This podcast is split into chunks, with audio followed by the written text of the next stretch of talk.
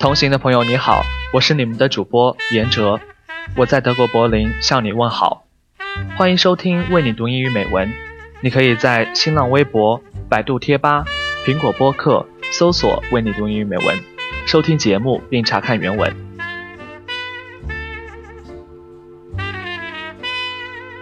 不知不觉呢，已经到了一四年的年末了。首先呢，我想谢谢大家一直以来对节目的支持，还有对我们整个主播团队的支持。很幸运呢，在平安夜这一天，可以用声音陪伴你们。在德国，圣诞氛围尤其浓厚，各大城市都布满了各具特色的圣诞市场，吸引着来自世界各地的游人，也为人们在寒冬带来了不少温暖。在今天的节目当中呢，我想与大家分享的美文也是与圣诞节这个主题有关。这部作品呢是来自美国作家欧亨利的《麦琪的礼物》。圣诞节前，为了给丈夫买一条白金表链作为圣诞礼物，妻子卖掉了一头秀发；而丈夫出于同样的目的，卖掉了祖传金表，给妻子买了一套发梳。尽管彼此的礼物都失去了使用价值，但他们从中获得比礼物更重要的东西——爱，却是无价的。And hold me fast. The magic spell you cast. This is Vie en Rose. When you kiss me, heaven sighs, and though I close my eyes, I see Vie en Rose. When you press me to your heart. 我也希望这份来自麦琪的礼物，可以为正在收听节目的你带去一丝暖意，在这个平安夜晚，传播爱的讯息。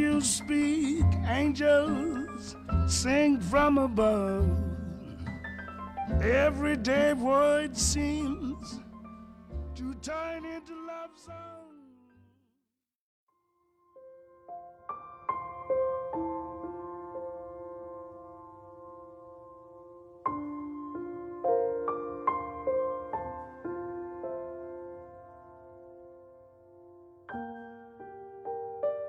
$1.87. That was all. And 60 cents of it was in pennies. Pennies saved one and two at a time by bulldozing the grocer and the vegetable man and the butcher until one's cheeks burned with the silent imputation of parsimony that such close dealing implied. Three times Della counted it, one dollar and eighty-seven cents. And the next day, would be Christmas.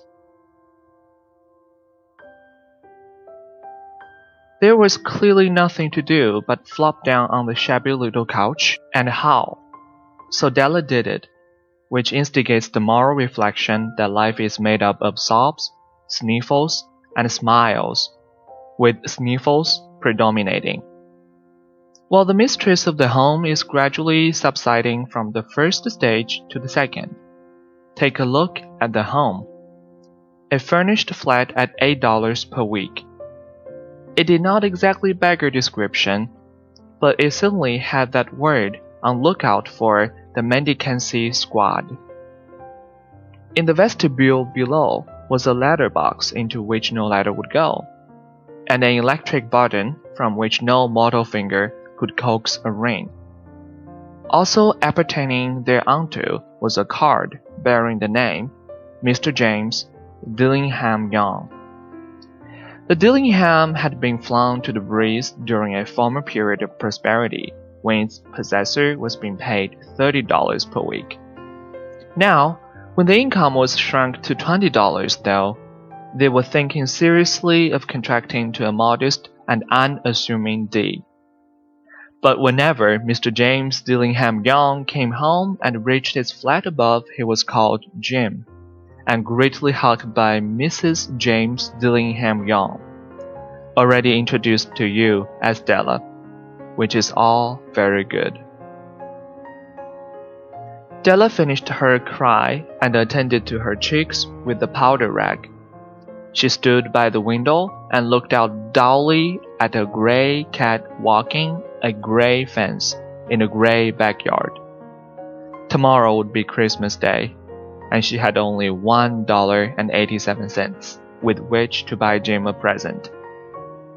She had been saving every penny she could for months, with this result. Twenty dollars a week doesn't go far. Expenses had been greater than she had calculated. They always are. Only one dollar and eighty-seven cents to buy a present for Jim. Her Jim. Many a happy hour she had spent planning for something nice for him. Something fine and rare and sterling. Something just a little bit near to being worthy of the honor of being owned by Jim. There was a pier glass between the windows of the room. Perhaps you have seen a pier glass in an $8 flat.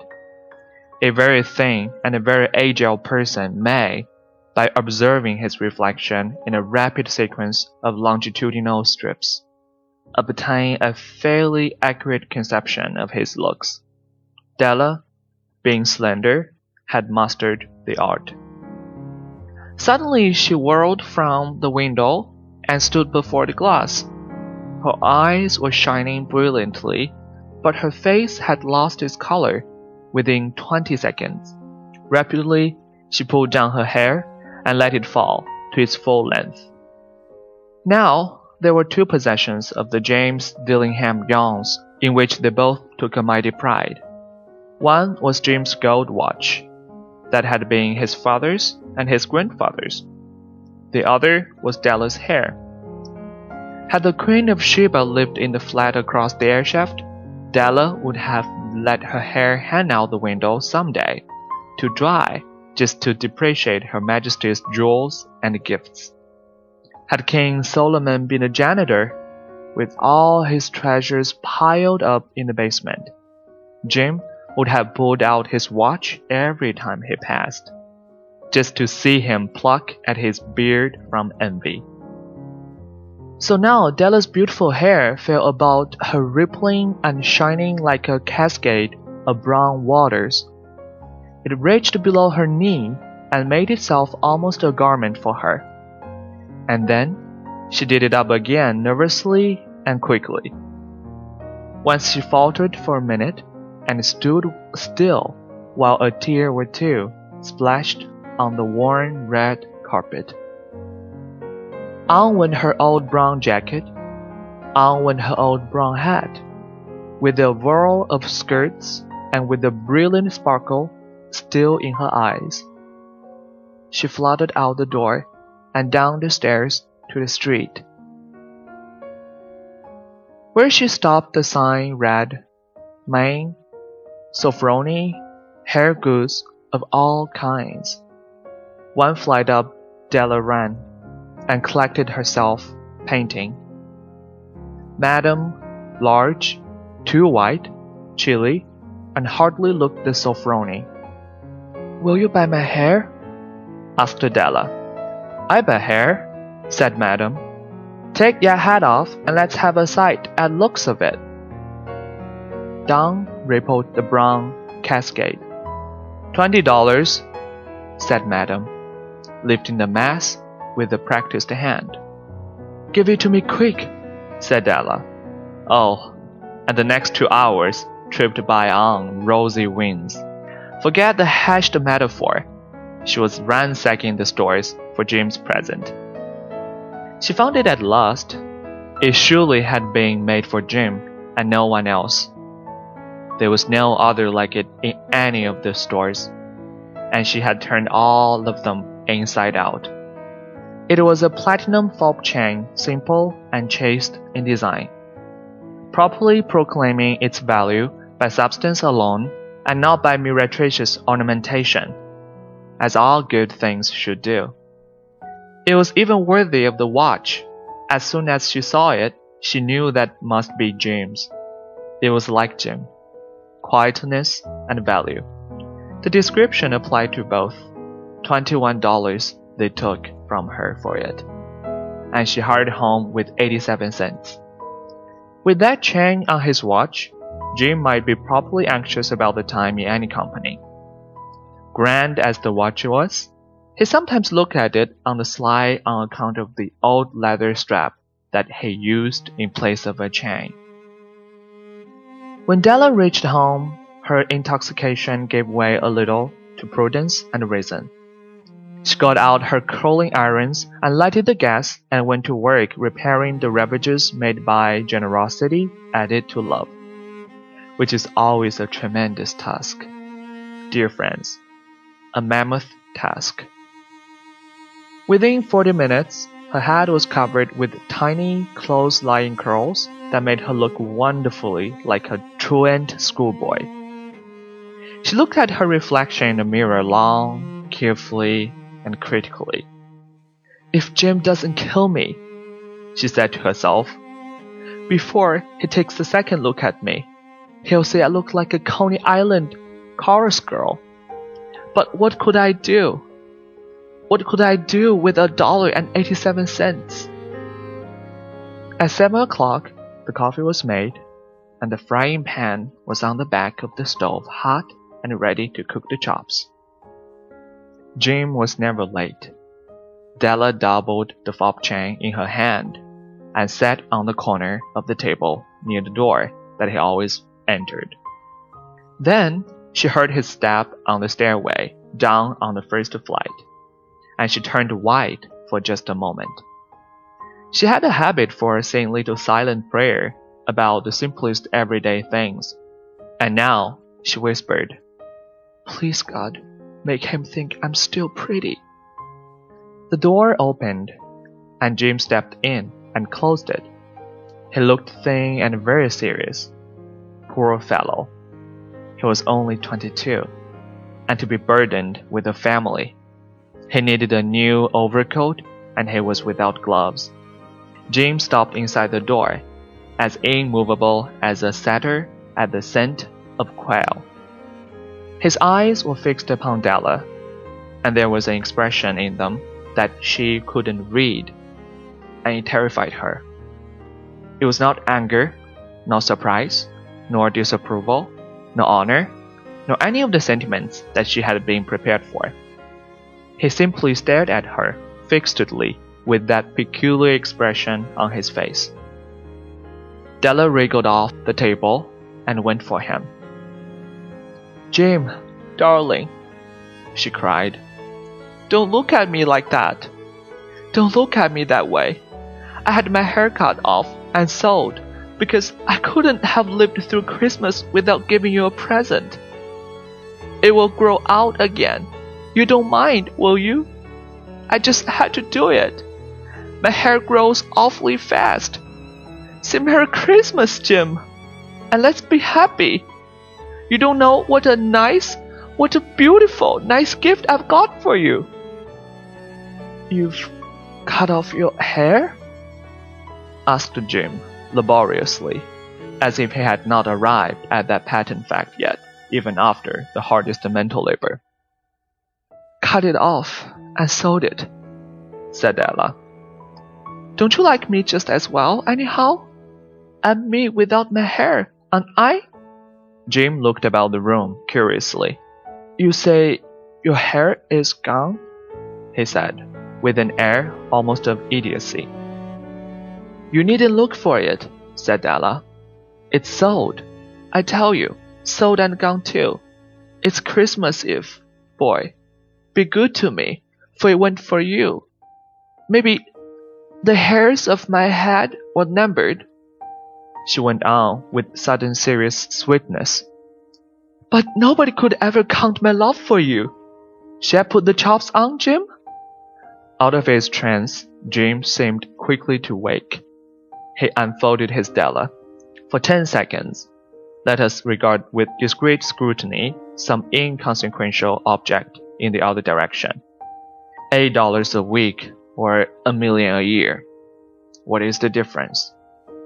A mathematician or a wit would give you the wrong answer. The Magi brought valuable gifts, but that was not among them. This dark assertion will be illuminated later on. Jim drew a package from his overcoat pocket and threw it upon the table. Don't make any mistake, Della, he said. About me. I don't think there's anything in the way of a haircut or a shave or a shampoo that could make me like my girl any less. But if you unwrap that package, you may see why you had me going a while at first. White fingers and Nibble tore at the string and paper, and then an ecstatic stream of joy, and then, alas, a quick feminine change to hysterical tears and wails, necessitating the immediate employment of all the comforting powers of the Lord of the flat. For there lay the combs, the set of combs, side and back, that Della had worshipped long in a Broadway window. Beautiful combs, pure tortoise shell with jeweled rims, just the shade to wear in the beautiful vanished hair. They were expensive combs, she knew, and her heart had simply craved and yearned over them without the least hope of possession. And now, they were hers.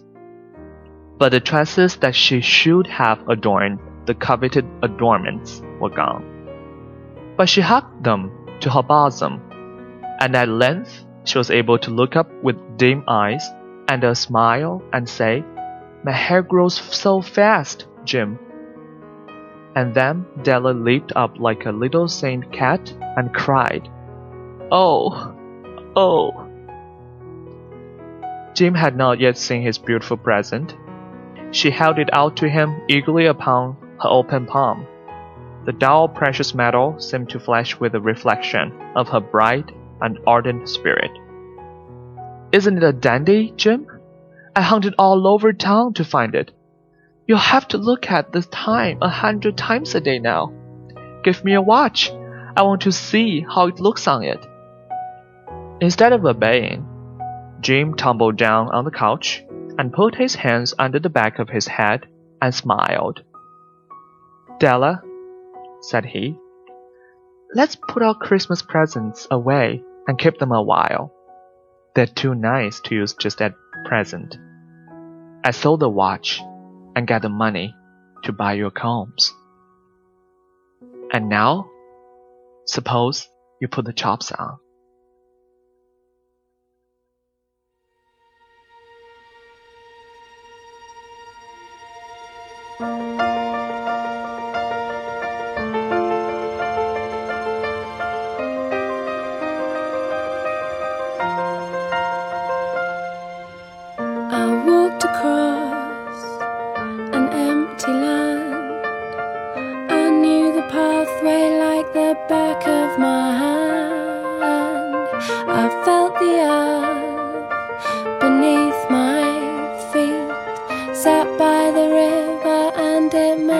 目呢，到这里就要与大家告一段落了。